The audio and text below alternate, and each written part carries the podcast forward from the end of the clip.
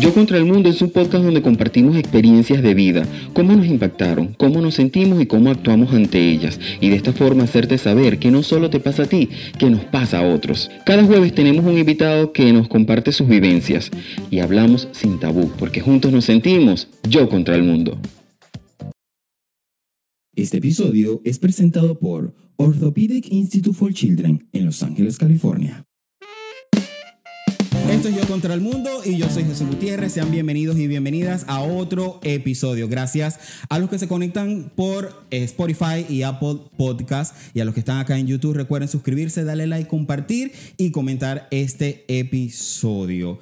Por acá, a los que nos están escuchando, les anuncio que tenemos dos invitados, como los ven los que están en YouTube. Eh, tenemos a Elía y a Ernesto, eh, venezolanos panas que están acá en Boston. Eh, les contacté y por supuesto dijeron que sí para venir a este episodio. Chicos, bienvenidos y gracias por aceptar la invitación. Muchas gracias. Gracias Jesús, de verdad es un placer estar acá contigo. Y bueno, a sacar los trapitos al sol aquí. Wow, eso me, eso me preocupa. Chicos, ¿desde cuándo están por estos lados? Bueno, yo llevo un, un mes aquí. Este es mi primer mesecito. Y yo eh, ya llevo por acá por Boston tres años, pero en Estados Unidos ya llevo cinco años. Ernesto, Ah, yo llevo 10 años en, en un buen rato. Desde que salieron de, de Venezuela. ¿De qué De- parte de Venezuela? Caracas. Caracas. Y Barquisimeto. Barquisimeto y por acá el Zulia. Eh, ¿Desde cuándo no van? De hace 10 años. Desde Deja- cinco años. ¿En serio? Sí. Wow, no me están jodiendo. ¿Desde 10 años que no, que no ven a su familia o...? No, toda mi familia se vino conmigo. Ah, no, güey, que bueno, por lo menos chévere, ¿no? Vinieron mis hermanos, después llegué yo y después mi mamá, como a los dos años. Y bueno, a mí me pica la pata por ir, este, pero toda mi familia también está acá, la mayoría, y si no está, eh, el resto de mi familia está en Chile, Colombia, Perú. Regados por todos lados, así estamos, Sí. así estamos todos, así también está la mía. Chicos, si yo tuviese la potestad de darles una hora en Venezuela, ¿qué es lo primero que harían? Una hora, solamente una hora. O sea, ¿qué es lo primero? ¿A qué lugar van? ¿Qué es lo primero que, que ustedes van a hacer? Bueno, yo iría directamente a las Mercedes, ahí me, me crié. Este, no sé, mi primer kiosco de hamburguesas en la calle. porque ¿Por qué todos los invitados coinciden con Yo la no comida? sé, ¿verdad? No, brother, yo creo que yo me iría al palito en Puerto Cabello a comerme unas empanadas, las mejores. Las mejores. O sea, barquisimetano, pero me crié en Puerto Cabello y pararme ahí, o sea, la hora completa, no importa que se me vaya la hora, comiendo empanadas como se caca. Todos extrañamos esa comida que no, la, no la encontramos igual cuando estamos afuera. Por muy restaurante venezolano que sea, no sabe igual. No, ¿Verdad que sí? Chicos, yo quería felicitarlos por su reciente compromiso. Oye, Gracias, gracias. ¿cómo se sienten con eso? ¿Quién fue a quién? ¿Tú a él? Sí, yo le propuse a Ernesto después de un año y seis, no, y cuatro meses. Ajá. eh, di ese gran paso que lo tenía pensado hace mucho, mucho tiempo. Es más, iba a ser en, di- en diciembre, porque en diciembre nos hicimos unos viajes por am, Arizona, Utah y otros estados, North Carolina, Nevada. Y bueno, dije, aquí es. Pero era mucho miedo, mucho, mucho miedo. Después se suponía que iba a ser hace como tres semanas o cuatro semanas, pero también mucho miedo, se cambió los planes. Y después el último plan que dije, aquí tiene que ser, aquí tiene que ser, iba a ser el Brooklyn Bridge en New York, pero al final terminé en la Estatua de la Libertad. A mí, yo vi las historias y de verdad que me conmovió, me, me recordé del mío. Pero yo los invité a ustedes precisamente por ese momento de hacerlo público en un lugar público. Porque el tema de hoy es ser abiertamente gay. ¿Son una pareja abiertamente gay? Sí, sí. Ya va, vamos a aclarar. No es, no es abierta. Abierta es una cosa, abiertamente gay es otra. que a. Para que la, gente- la audiencia no empiece a escribir aquí que... Hola muñeco. ¿cómo Sí, estás? ¿qué tal? ¿Qué tal? No, no, no, nada de eso. Pero sí, nuestra familia sabe, nuestros amigos más cercanos saben, bueno, y los que no, cer- no son cercanos también. Posteo fotos con Ernesto, Ernesto postea fotos conmigo. Eh, no ha sido... Sacan sus cuentas, dos más dos son cuatro y ya. Claro. No- y no todo el mundo saca la cuenta porque mucha gente como que, ay, ese es el mejor amigo, que lindo, el roommate, que lindo, pero aquí está la roca. Siempre hay uno cayó de la mata, siempre. Sie- Siempre hay alguien ahí. ¿A qué edad salieron del closet? Am, ¿Recuerdan? Yo salí. No son tan viejos hace. No. Se tienen que No, acordar. No, yo, llegué aquí 10 a los 18 años, cumpli- iba a cumplir 19 al año, me salí con mi familia. Porque, no sé, el, el de estar libre, ya no sentí esa presión, esa, ese peso por mi familia y todo lo demás, que cuando llegué a América empecé a estudiar y todas esas cosas. Y sentí que esto era otra nota y yo podía hacer... Sí. No, no sentía como que ni un juicio por, por nadie. Y bueno, al año, ya le estaba diciendo ya a mi mamá. Eh, yo vine a los 21 y se, salí a los 23.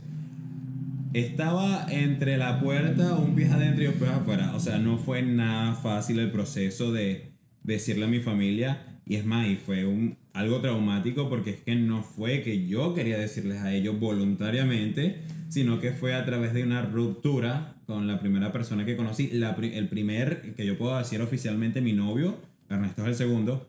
Este, el primer novio fue algo muy traumático y bueno, él me empujó porque simplemente yo no quería continuar la relación.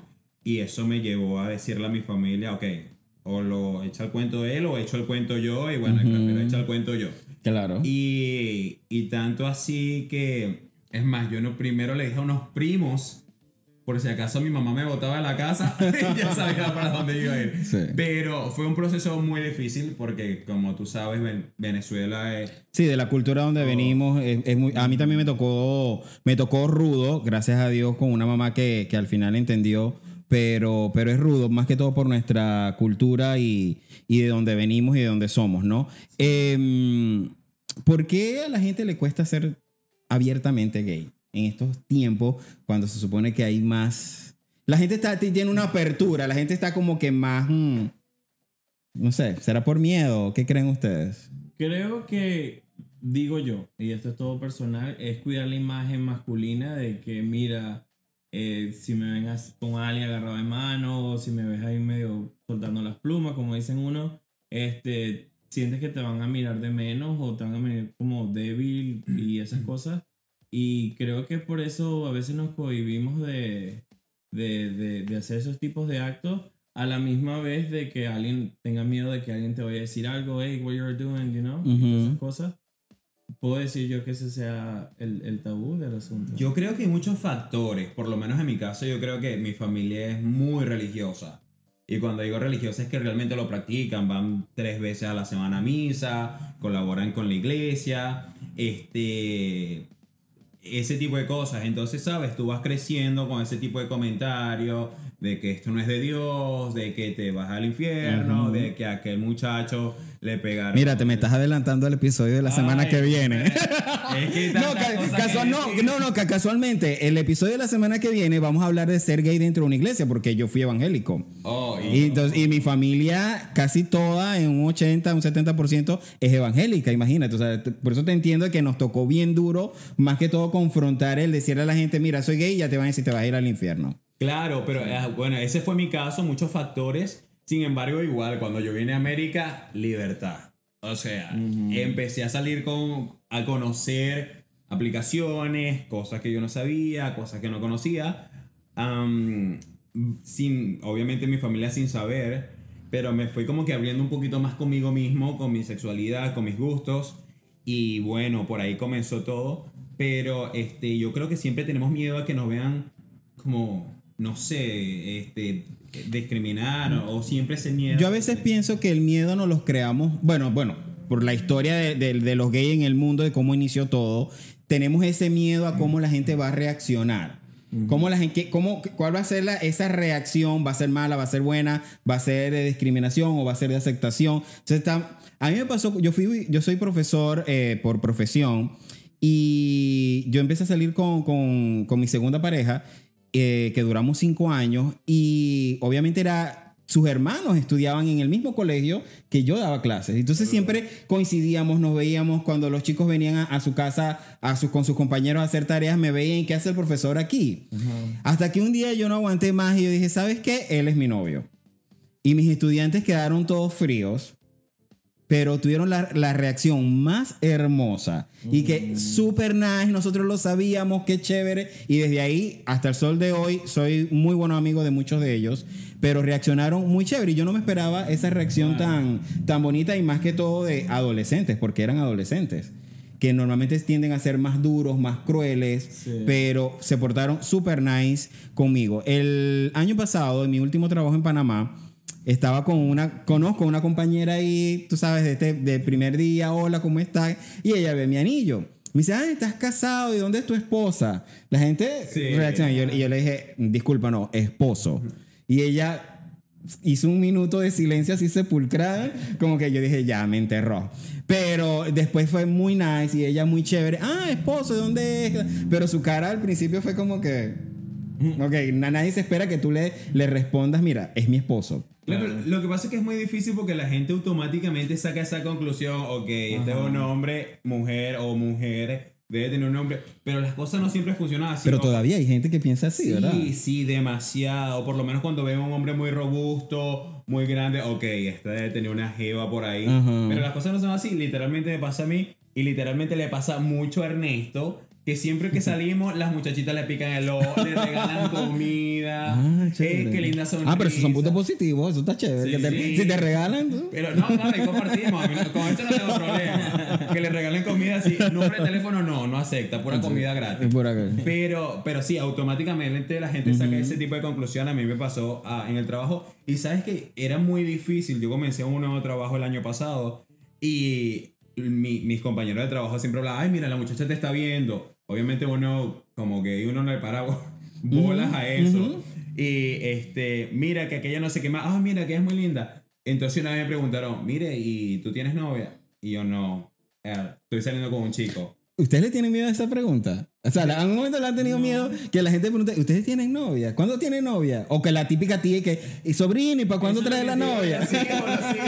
Eso es lo que te iba a decir. Si es familiar, creo que sí es como que medio incómodo la, Cortante. la pregunta. Pero si es, por ejemplo, compañeros de trabajo, amistades o, o lo que sea, no me importa. Sí, ese es mi, mi prometido o mi novio en, en aquel tiempo, pero... Pero yo creo no. que, que con el tiempo que tú estés abriendo contigo mismo, tú vas agarrando como más confianza. Es que yo siento que el problema somos nosotros, Sí, interno. sí, es un- es un- no es un problema de la sociedad, no es un, Pensamos mucho eso. Sí, sí, sí. Eh, a mí me, me pasa, ¿no? Yo digo a la gente, el ser gay lo ven como una etiqueta, ¿no? Me pongo una etiqueta o tengo que ir con un cartelito por acá con la bandera que diga que soy gay. Yo creo que no, no es necesario llegar a ese extremo ni tampoco etiquetarnos porque muchas veces sentenciamos que el ser gay es malo, por lo que veníamos nosotros hablando ahorita de, de la religión, veníamos con esa concepción de que, ¿sabes? Eh, me voy a ir al infierno, aquel no está de acuerdo, este está en desacuerdo, aquí me apoyan, aquí no, pero siempre tienen a, a etiquetarte. Yo creo que no, no es necesario. Yo creo que eso también está en nosotros mismos. Pero como está diciendo, me pasó un caso muy, muy particular. Obviamente, cuando yo salí del closet, algunos de mis tíos y, y tías se enteraron. Y obviamente, ellos ya saben la verdad. Y después, con el tiempo, pasaron los meses. Estaba un grupo de WhatsApp familiar. Y, y mi tío me dice: Ay, ¿qué tal las novias? Wow. Cuando ya él sabía de Claro. hace mucho tiempo que, que, que no me gustan la- las mujeres. Y este, fue muy incómodo saber de que sin embargo Sí. la gente sigue ignorando eso, ese factor y no hay un punto de respeto cuando, y más cuando sabe la verdad, porque si tú me dices, mira, nos estamos conociendo, ok, te la paso, pero la gente tiene que aceptar la realidad. Como hay gente buena, tienes que aceptarlo, hay gente mala, tienes que aceptarlo, hay, hay gente blanca, hay gente negra, hay gente gay, bisexual, transgender, o sea, un, sinfín de cosas que la gente al final tiene que aprender a que aceptar. Y que todos respeto. cabemos en el planeta. El planeta es suficientemente grande para que todos convivamos súper bien, nice, eh, cada quien en su espacio, cada quien en su momento y nadie se tiene que meter en el lado del otro, ¿no? Sí, pero sabes lo que estabas diciendo sí es verdad porque al final es uno muchas veces. Estaba escuchando también un podcast hace algunos días que el chico decía que depende de, de que estemos sintonizando nosotros mismos. Ok, donde estoy, eh, que estoy sintonizando. Eh, ese medio que me dice, ok, te, te miedo, no lo hagas, vas al Ujú. infierno. O el otro que te está dando la valentía, las energías y todo lo que necesitas para, para valerte a ti mismo. Cuando yo salí del closet fue un golpe muy fuerte. No es porque mi familia no lo aceptó, obviamente una reacción este, impactante para ellos, pero este, yo me sentía solo. Y yo dije, mira, ahora soy yo contra el mundo. O sea, Ujú. yo solo tengo que echar para adelante. Y me vine desde Florida hasta Boston manejando yo solo. Y comencé yo mismo. Y después de tres años, gracias a Dios, este, me siento muy estable con, con mi futuro esposo y, y todas las cosas que yo he logrado por mi mismo medio, que yo ahora sí tengo la potestad y todas esas cosas han cambiado de que yo lo puedo decir, yo lo puedo hacer, yo tengo el derecho y, y ha cambiado muchas, muchas cosas en mi vida. ¿Lo presentas como tu prometido? Ah, desde hace tres semanas para acá, sí. Sí. y antes es mi novio, porque en estos días hablando con, con, un muchacho que yo sé que es gay, tiene su pareja y todo, pero él me dijo, no, que estoy, eh, bueno, con mi pareja y usaba el término pareja. Y para mí cuando tú dices pareja es que tú no quieres, tú no quieres decir que es un hombre. O sea, es como ese miedo de que no quiero, quiero dejar la duda, pero no, no decir la verdad. Sí, automáticamente, y eso es un secreto de todas las personas que no saben. Sí, sí, sí, ¿Quién sabe? Cuando una persona, eh, inclusive en inglés, cuando tú no quieres decir mi, my boyfriend, tú le dices my partner. Sí. Pero ya todo el mundo sabe que partner es igual a, alguien. Y muchas veces también la gente dice roommate. Porque tengo un caso muy cercano nuestra amiga. ah, sí, sí. Muy cercana. Ah, no, mi roommate. Ok. Ok, okay. está bien. Está bien. así pasa. Sí, yo, mm, ah, yo he escuchado, yo también escuché la historia de alguien así, decía, no, es mi roommate, es mi roommate, pero después me dice, no, que él es su pareja. Yo, pero si llevan años, ¿y por qué siguen mintiendo? ¿Y por qué siguen diciéndole a la gente? Claro, eh, aquí no estamos en, en, la etapa de, de, juzgar ni, ni moralizar la, la, historia de cada quien, si lo están haciendo mal o lo están haciendo bien, pero yo creo que, no sé, estamos en otros tiempos y si nosotros queremos que la sociedad cambie, tenemos que cambiar nosotros. Yo siempre digo eso. Yo digo que, o sea, tú, tú eres dueño de, de, de, tu privacidad, este, si lo quieres hacer público o no, este, pero que si lo quieres hacer público, que, que no te pare el, el hecho de de que sea por ti mismo, ¿sabes? De que no, no quiero que me da miedo, me da esto, si, o sea, si lo quieres mantener privado, sea asunto tuyo, pero si lo quieres hacer abierto como nosotros lo tenemos, es porque realmente siéntete libre de hacerlo, ¿sabes? No, aparte yo siento que eso da paz. Uno siente una libertad. Y yo siempre, y bueno, dije, bueno, a mí también, yo salí del closet y me aceptaron, después de un proceso duro, me aceptaron y ya después no me importó más nada. Pero es que también, este, lo que pasa es que a mí me encanta este tema y todo lo que tiene que, que, que ser relacionado a este tipo de, de, temas porque yo nunca, antes de salir del closet, este, escuché este tipo de, de podcast o de temas de darte valentía. Mira, chamo, ponte los pantalones, ya sabes, enfrenta tu realidad, pim, pum, pam. Y antes de todo eso yo conocía, conocía muchas personas este, en el closet y todavía las conozco y no lo juzgo porque cada proceso es distinto, pero sin embargo este tipo de medio este, le da la valentía a muchas personas de hacerlo, de atreverse y de pararle a la gente, mira, esto es así, así, asado y vamos a empezarlo a hacer así. Digo, y yo también pienso que cuando ya tienes una edad... La gente no te mantiene.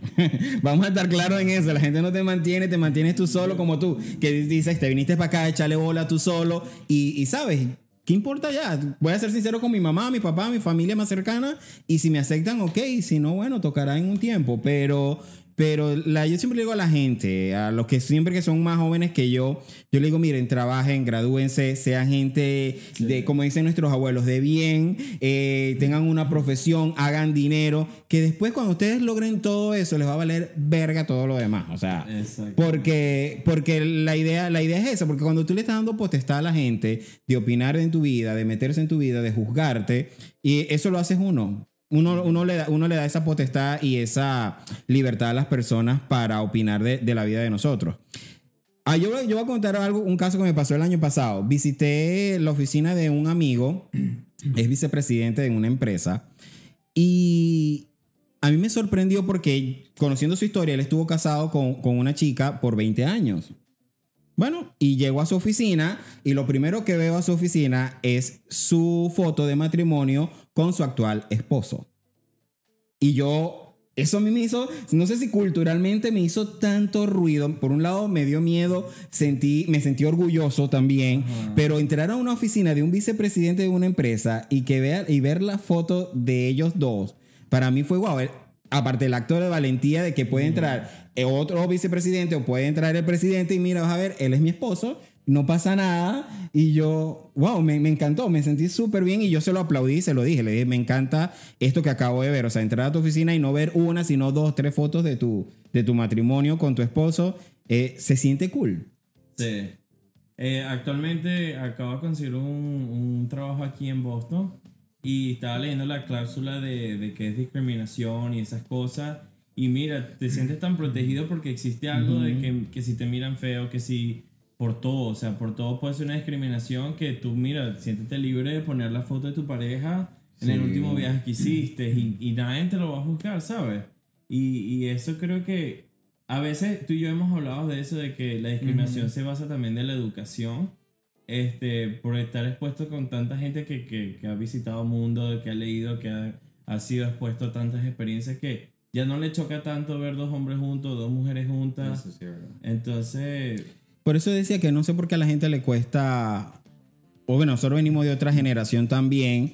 Este, bueno, yo siempre digo así, me siento como viejito, pero, pero digo, mi generación es- es- eh, costó. O sea, nosotros, yo, yo soy de los 80, de los 90, y, y es una generación que, que le tocó duro. Y no es como ahorita que, por ejemplo, yo recuerdo que eh, ver adolescentes 15 años súper declarado, fu- full, salir del closet, sus amigos apoyándolos y nosotros no tuvimos eso tan abiertamente. Sí te apoyaban, pero no era tan abierto. Lo que pasa es que creo que es que literalmente venimos de dos mundos distintos. Sí, sí. Este, porque cuando tú llegas a, aquí a Estados Unidos, porque estamos acá, o a cualquier otro país, de cierta forma, este tipo de cosas, de no discriminar, de que sabes que no es un delito, pero puedes eh, estar en problemas, puedes perder tu trabajo, ese tipo de cosas, te da a ti cierta libertad de poder actuar como tú quieres. En el país de nosotros, tristemente, a pesar de que fue duro en los 80 y sigue siendo duro ahorita, porque no sientes esa protección No. de otra persona que, sabes, te discriminan y alguien se va a parar por ti, ¿me entiendes?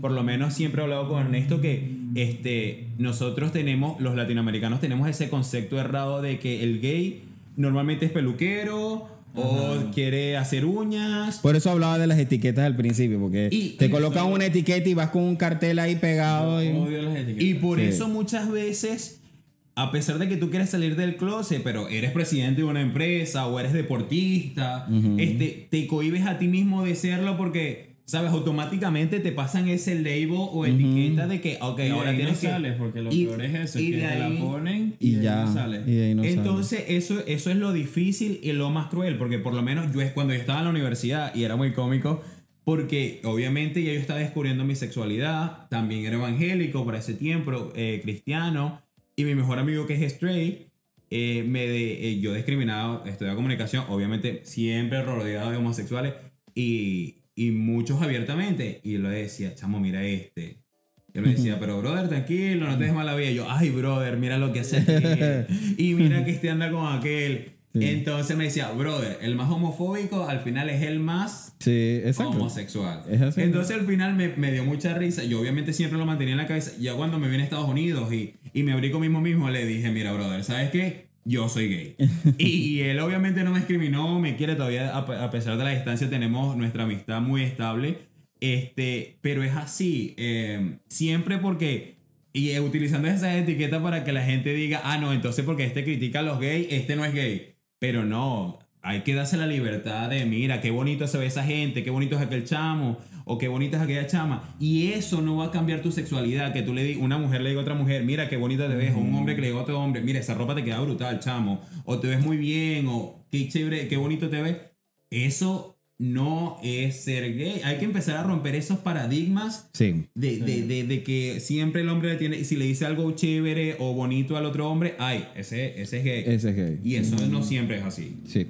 A mí me pasó con, con mi mamá cuando en una de esas conversaciones, en ese proceso de aceptación, mi mamá, mi mamá me decía, a mí lo que me duele es que tú vayas a la calle y la gente te grite y la gente te diga algo, o en nuestros países que te maman gallo y que te dicen adiós mami, o no sé qué, ese tumbado, ese no sé qué. Y, y yo lo he escuchado, con amigos lo hacían. O sea, le- los chi- ibas pasando por, bueno, y creo que en, en muchos países de Latinoamérica pasa que vas por una construcción o donde está un grupo de hombres y te gritan y te dicen mami, te dicen un pocotón de cosas. Mi mamá le tenía miedo a eso. ¿Su mamá alguna vez se lo comentaron? ¿Le dijeron algo así? Mi mamá, sí, ella es muy reservada. Me ha dicho como que ten cuidado de que no subas fotos con Elías, mira que tú eres un profesional ahora, este, no pongas tu vida privada y todas esas cosas, pues. Y es tan irónico porque mi hermano y mi hermana son libres de poner lo que ellos quieran, ¿sabes? Se casó, tiene una niña, todas las fotos, pero yo tengo que tener cuidado con esta foto, no, que no se vea muy que estás abrazando a Lía y esas cosas. Entonces, yo No, como que- no. sí. Y se lo he dicho a mi mamá mi- millones de veces, pues de que mira. Estamos en otro país, aquí va, la gente va a reaccionar de otra manera. Exacto. Y lo que hablabas ahorita con respecto al trabajo, no vas a perder tu trabajo por postear una foto con tu, con tu esposo. Sí, literalmente creo que el, más, el miedo más grande de los padres es eso, ¿me entiendes? Primero, ellos se cuestionan ellos mismos, ¿qué hice mal? Sí. ¿A dónde metí la pata yo aquí en, en los años que tiene esta persona? Y no es nada mal, ustedes no, hicieron nada no, mal. no, metiste la pata, no, la pata, mira, no. Estamos bien, gracias a Dios, tenemos dos manos, dos pies, todo estuvo bien. Simplemente tenemos gustos distintos.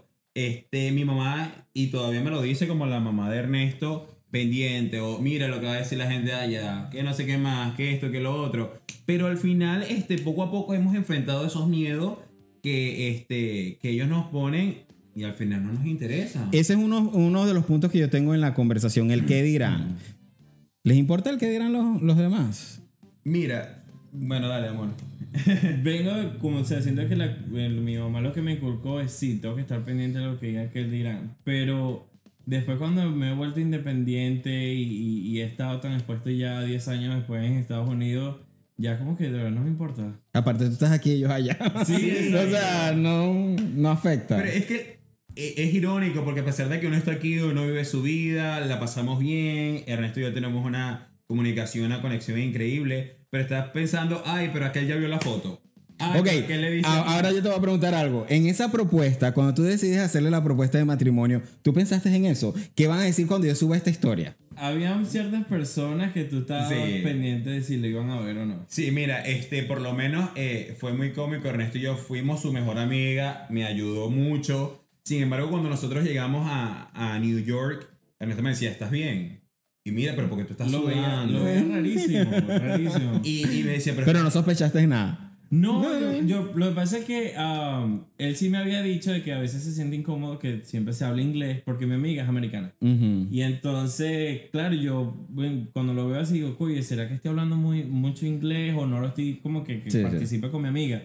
Entonces, coño, tengo que cambiar como que la dinámica de, de cómo se está yendo el día. Por eso fue que me acercaba a ver si él estaba bien o no. Pero al final lo que estaba pensando en ese tipo de cosas, este, primero hacerlo más hermoso y, y- y Claro, dar lo, lo mejor especial. para Ernesto y especial, que es- eso no fue nada preparado y se dio de una forma perfecta. Y segundo de que, ok, ¿qué va a decir la gente? Que esto, que lo otro. Pero al final, brother, este, una, al final me abrí. Primero la reacción del público alrededor fue muy bonita, todos, ah, qué lindo, qué chévere. Y eso es lo que todos esperamos.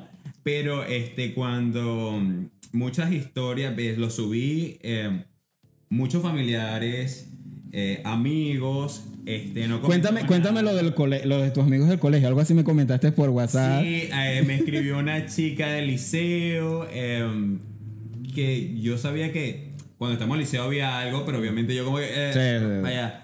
Pero, este, ay, se sorprendió, muy sorprendida, pero felicitaciones, que tú me gustabas.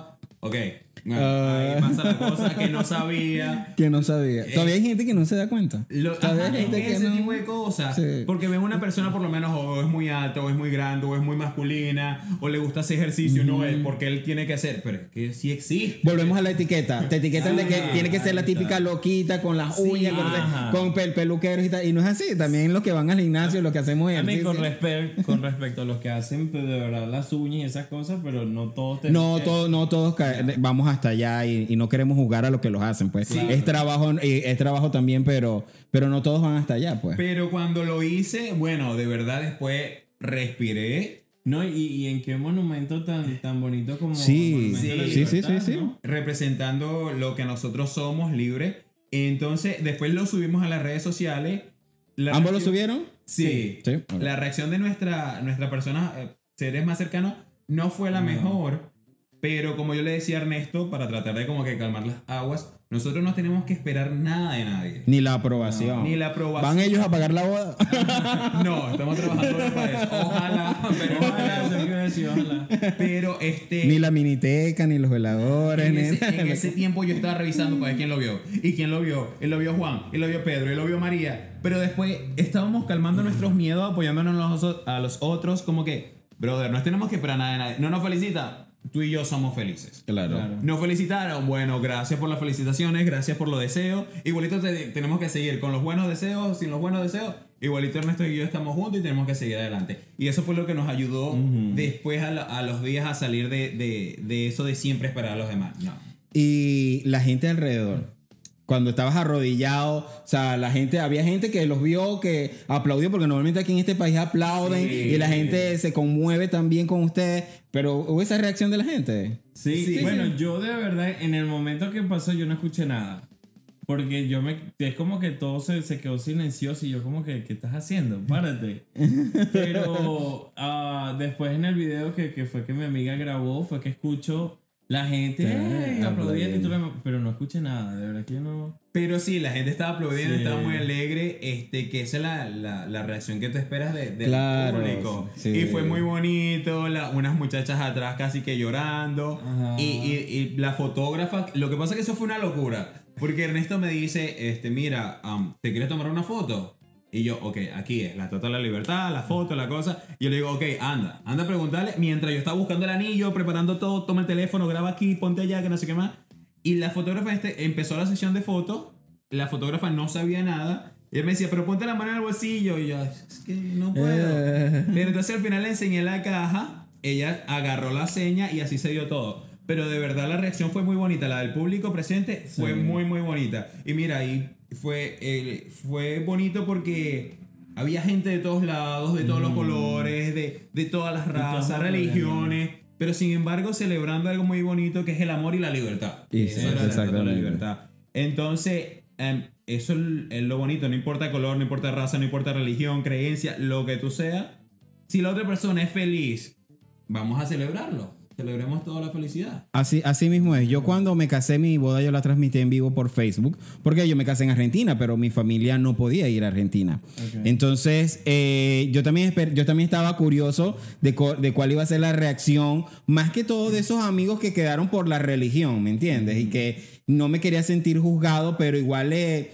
No le estaba dando importancia, pero sí me daba curiosidad el saber su reacción y el saber. Pero mira, mucha gente reaccionó bien. Con, con mi boda casi nadie sabía, nada más mis padres y, y mi gente cercana. Pero cua- fue un boom cuando la gente vio en redes sociales Jesús se casó y todo el mundo fue como que, wow, no sabíamos nada, ¿cómo fue? Y la gente se alegró. O sea, a mí yo, yo, yo he corrido con, digo, no sé si es suerte, eh, pero la gente a mí me ha apoyado, me ha apoyado bastante. Sí, es- sí, obviamente sí he tenido mi, mi juicio, ¿no? Obviamente de esa gente que todavía retrógrada, que todavía vive en, en- en las cavernas y con esa mente cerrada, eh, que culturalmente, bueno, venimos desde ahí también y yo creo que partimos de lo mismo. A nosotros nos cuesta salir de ahí, imagínate a ellos, ¿no? Pero la gente a nosotros, a John y a mí nos ha apoyado mucho. Y yo lo hice fue por el tema de educar a la gente. Yo digo, a la gente hay que enseñarla y la tenemos que enseñar nosotros. Cuando yo fui por primera vez a México, me topé con la imagen de dos hombres besándose en una plaza. Y para mí fue un shock. Para mí fue como que siendo gay, o sea, siendo, mira lo- a veces lo cerrado que a veces nosotros también somos, ¿no? Y yo cuando lo vi y yo me dice, ¿qué pasa? Yo, porque yo me detuve, o sea, fue como que en ese instante y yo le digo, pero ¿por qué se están besando en la calle? Y dice, porque aquí lo puedes hacer. Después más adelante dos chicas besándose y dándose un abrazo y de lo más normal, o sea, y yo... Y después dije, verdad, o sea, si ahí tiene- tienes el país o vives en un lugar donde lo puedes hacer, siéntete libre de hacerlo. Claro. Tal vez gente como yo en ese momento ignorante y te... Bueno, yo me quedé callado, no la, no la, no la juzgué por lo mismo, pero, pero sí me chocó. ¿Han ido a países donde se han sentido chocados? O cuando llegaron acá, por ejemplo. Yo creo que no países, pero sí estados. Creo que ah, cuando fuimos a Tennessee no, nos cuidamos mucho de, de agarrarnos las manos en público y eso porque sabemos que, que es un estado sureño. Ujú. Ah, y no hemos, pero cuando sí hemos viajado a Nueva York y esas cosas, sí, sí estamos libres. Este, sí, normalmente sí lo hacemos, pero igual al principio y todo, siento que todavía puedo estar en ese proceso. ¿Te da pena? ¿Te da pena? O sea, ¿qué piensas en ese No, momento de, de- le agarro la mano? ¿Qué, qué va a decir? No, de ¿Qué, esa- pasa por tu cabeza en ese momento? De agarrar, de agarrarme la mano con Ernesto, no. Siempre lo hacemos. ah, y Bueno, mi esposo y yo familia. tampoco tenemos la cultura de tomarnos la mano en la calle. O sea, no, eh, no es algo de que por miedo, es No, porque no, sí. no lo es hacemos. más, en Puerto Rico, que me me, este, nos encanta ir a Puerto Rico, la gente es muy open-minded y nos pidieron hasta una foto como si nosotros fuéramos artistas o una cosa así. Este, pero sí tenemos a veces cierto cuidado por las zonas, porque sabes, no sabemos dónde vamos, dónde nos Sí, estamos involucrando. sí, Entonces tenemos cierto cuidado. Pero sabes algo muy cierto que tú dijiste, este, nos quedamos sorprendidos nosotros mismos, un gay besando a otro Ujú. gay y yo soy gay. Este, la- los últimos dos años tuve la oportunidad de vivir con una persona americana gay y aprendí demasiado, gracias a Dios, de la comunidad gay aquí en Estados Unidos, de la cultura y todo esto, las raíces. Y este, él no estaba, eh, le estamos comentando cosas familiares y me dice, pero ¿por qué no puedes besar a tu novio delante de tu familia? Y yo, no, pero por respeto, pero por respeto a quién. Si puede ser que tu prima se bese con su novio y ya, sabes, está bien. Y tu sobre- eh, sobrinito, sobrinita, vea a tu mamá con tu papá besándose y está bien, pero entonces porque tú lo estás haciendo mal. Y es verdad, ¿sabes? Como te dice, hay que empezar a educar a la gente y eso es un acto tan normal como comer, como caminar, como ir a Cualquier- trabajar. como cualquier otra pareja. Como cualquier otra pareja. ¿me Simplemente. Sí. Entonces, claro, porque es un acto normal que una mujer y un hombre lo hagan, entonces porque una mujer con una mujer no lo puede hacer. Exacto. Es el mismo derecho, un hombre con un hombre no lo puede hacer. Entonces estamos trabajando en ese proceso, obviamente. Ernesto y yo cuando viajamos juntos nos damos la libertad de disfrutar, de conocer, de experimentar, de darnos afecto, este, como dije, conociendo el área, pero muchas veces no nos tenemos que cubrir ni por respeto a nadie, ni por respeto a ti, porque a ti nadie te está faltando el respeto. Cuando tú dejas que tu novio lo haga, primero es porque te gusta, porque sabes que es tu novio, es tu pareja, y eso no tiene que ofenderle a nadie. Sí, es que vuelvo a lo mismo, los prejuicios los creamos nosotros en nuestra mente, porque a veces no esperamos cómo va a reaccionar la gente. Yo, cuando mis papás conocen a mi esposo, este, yo tenía pena, porque era la primera vez que mis papás, o sea, eh, sí me habían visto con, un par- con una pareja anterior a John y que tuvimos cinco años juntos y mi papá lo conocían y el trato, pero nunca me habían visto besándome o darle un abrazo o, o ese afecto y esos cariños y esas demostraciones. Y mis papás... mm, se reaccionaron a lo más normal. o sea, no pasó nada, no se acabó el mundo, pero a veces es el, el miedo que, que nos da a nosotros mismos y que nosotros mismos este, creamos, ¿no? Em, ¿Han sentido miedo? Mira, eh, creo que el miedo me, me ha dado más que todo, como tú dices, de qué va a decir mis seres queridos, porque no es tanto los amistades, sino mi, mi familia, pues. El saber que, que si digo algo o muestro algo, me van a rechazar, pues. Y, pero ha sido un proceso de, de aprender y, y decir, mira, ¿sabes qué? Si estás conmigo, chévere, si no, bueno, lastimosamente hasta aquí llega nuestro... Pero mira, muchas veces esa gente te sorprende. A veces la familia este, te sorprende. A mí me pasó también un caso. Estaban unas, mm, unas primas tristemente burlándose de mí en el momento de, de mi boda.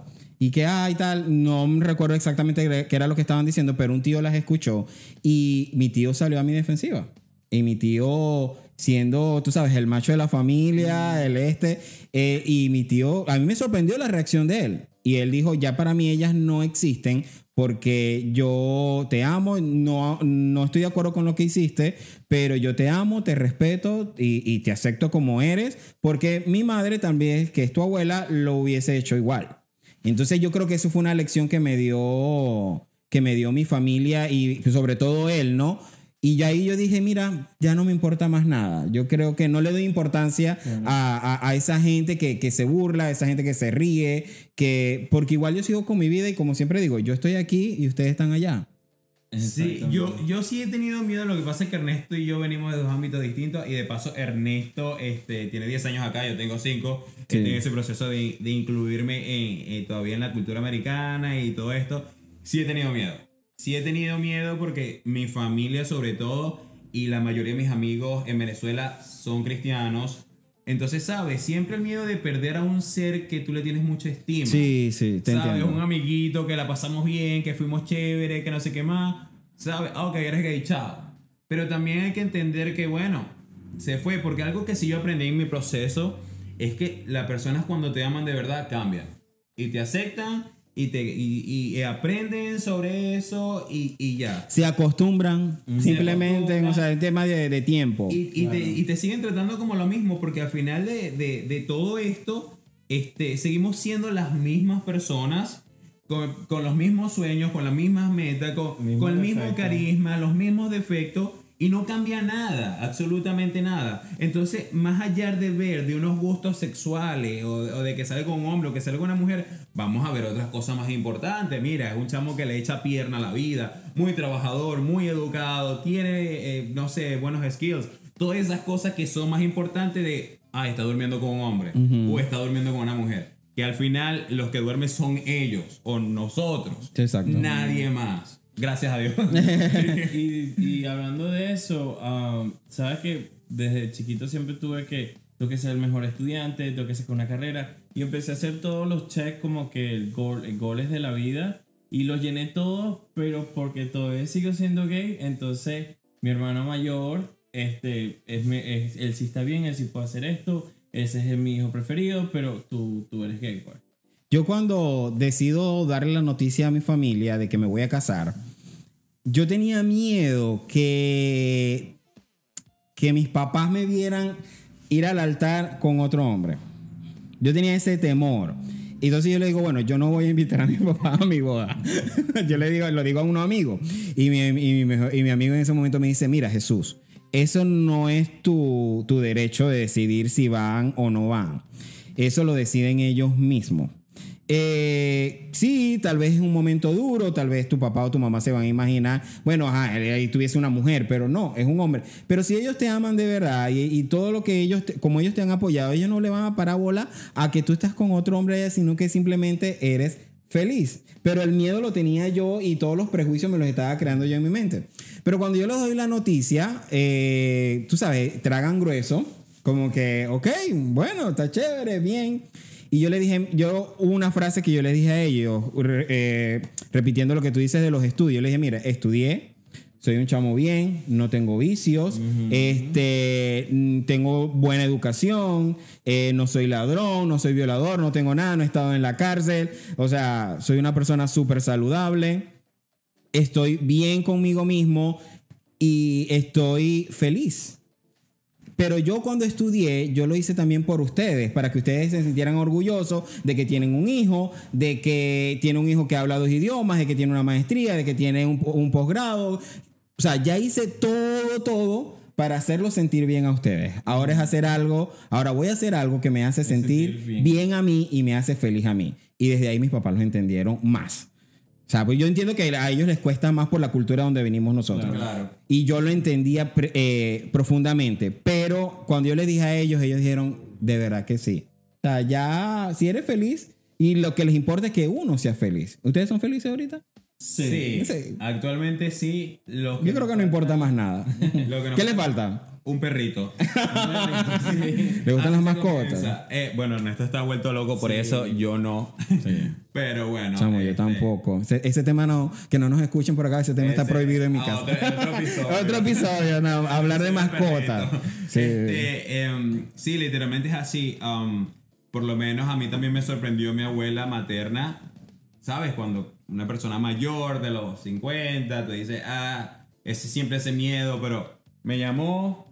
Saludos a tu compañerito. este, Obviamente vio los videos, pero sí, personas te sorprenden. Pero tuvo eh, la intención, pues. Pero tuvo la intención. No, y- pero qué cool, chévere. Sí. O sea, Y siempre, eh, el miedo siempre va a ser interno, pero eh, hay, que aprender a, a- a enfrentar las situaciones. Si nadie lo intenta, no sabemos cuál va a ser eh, el resultado. Algo positivo, algo negativo. Es negativo, bueno, triste, pero la vida sigue. Y es positivo, bueno, seguimos, pero seguimos todos juntos. Es lo que yo siempre he mejor. dicho, porque voy a mirar el toro aquí desde la barrera cuando puedo ir allá a torearlo. O sea, tú a veces puedes perder el tiempo aquí solamente viendo la situación e imaginando, me van a rechazar, me van a rechazar, me van a re-". Pero cuando tú te atreves, la primera vez, vas a ver que la gente te va... Obviamente yo creo que no hay que comenzar abiertamente. Hay gente que también ah, se abre demasiado. Pero yo pienso que nosotros que venimos con más cautela y, ¿sabes? Abriéndonos poco a poco, tú puedes ir probando. Sobre todo para aquella gente que siente miedo todavía. Sí. Es que depende, cada caso es distinto, porque obviamente yo también tengo amigos que desde pequeño, mira, o sea, de- ellos saben y, y mira, no me importa nada y se comen el mundo. Sí. Y me gustaría ser así, Sí. comerme el mundo y se ponen tacones y se ponen pelo. Es algo que yo no busco, no me gusta, pero no les interesa nada. No les interesa nada. Mi roommate, mi ex roommate, él es de los 80, no, como 60. Y, y él nos echa el cuento y que aquí era muy difícil, todavía también ese tabú, todavía ellos estaban en la pelea de la libertad. Y él me dice, yo salí a los 17 y le traje a mi papá a mi novia y esto. Y conchale, te lo aplaudo. Buenísimo. Para mí no fue el mismo proceso, siempre tenemos ese miedo interno. Cada quien vive una batalla distinta. Este, Pero lo, lo- lo importante es que hay que atreverse. sí, lanzarse Yo, a- yo apuesto, yo apuesto a atreverse. temprano tienes que, que, que darle ganas, ponerle full chola a eso. Sí. Y porque, como tú dices, eh, vivimos para, para satisfacer a nuestra familia, a nuestros padres, pero ¿cuándo vamos a hacer un acto para nosotros? Entonces es ahí cuando yo, yo invito a eso, pues ser libre a, a, a la mejor forma posible. Pues. Lo peor del caso es que yo conozco muchos casos que siempre tratan de poner esa cortina de que, ok, me casé con una mujer, ok, tengo un hijo, tengo un perrito, tengo tres hijos, pero al final la pregunta no es que si lo tienes, ¿eres feliz?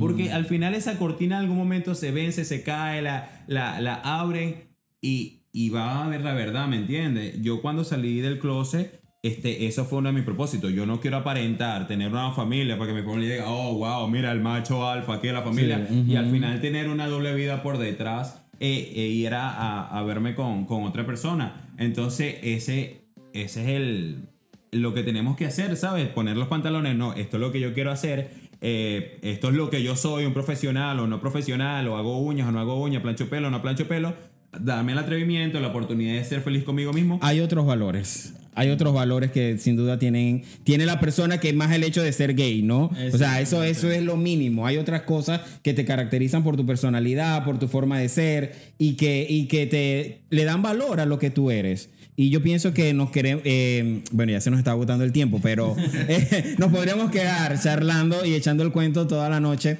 pero de verdad que invitamos a la gente a que la gente se atreva a que deja a un lado el miedo, estamos en otros tiempos, no les está tocando como a, como a nosotros, que nos tocó duro, o tal vez sí, o tal vez esta vez es más duro, no quiero juzgar a nadie, pero lo importante es que en algún momento sean felices, más nada. Sí, yo creo que tomen el riesgo, yo creo que Vale la pena, ¿verdad? Sí. Todo comienza por un pequeño huequito. Dile a alguien, comunícate con alguien, mira, ¿qué piensas tú? Y cuando ya empiezas a ver luz a través de ese hueco o, o esa ventana, todo... a otro y así. ¿no? Y así, así y, va. y se va abriendo y después vas a ver la luz y vas a ser feliz y, y contigo mismo y eso es lo más importante porque al final este, la vida es individual. Si vamos al caso de pecado y religiones, también la salvación es individual, el, el juicio es igual, lo que sea, pero todo es individual. Y la felicidad también forma parte de eso, de ser individual, y eso es lo que cada uno busca. Así es. Y Dígame. creo una última cosa es que la palabra que tú dijiste al principio es la paz. Te va a traer Sí. mucha paz. El- Mucha eh, tranquilidad. Las voces en tu cabeza se, se van a callar por un- y, y vas a empezar a vivir. Exactamente, vivir porque la vida es corta y más en estos tiempos de crisis, que si no es una cosa es otra y de verdad que no hay que perder el, el tiempo. Así como vimos la propuesta, vamos a ver la boda. Sí. Ah, Sí. sí. Sí. Muy- Bueno, lleva no bastante sabemos ni, tiempo. ni dónde va a ser, pero sí viene. Sí, viene. Sí, sí, sí, pero sí la vamos a ver por lo menos en redes, sí. sí vamos a ver todos los posts. Obviamente. Ok, va, eso lo vamos a esperar para quienes, para quienes le seguimos. Hablando de quienes le siguen, sus arrobas, sus Instagram, si se pueden dar, no sé. Dale. Dale. Mi Instagram es ieliasmw. Y el mío es ernesto.epa. Ahí están en Instagram los chicos para que, para que le sigan le- y por supuesto compartan este episodio también y los etiqueten a ellos allí a través de las redes sociales. Chicos, gracias por aceptar la invitación. Rica conversación, de verdad que muy chévere. Tenemos historias muy en común y eso, y eso también lo, lo- lo hizo bien agradable. A ustedes amigos, no me quiero despedir sin antes recordarles que se suscriban, que le den like, que compartan y que nos veamos el próximo jueves en otro episodio de Yo contra el Mundo. Chao, chao. Thank you.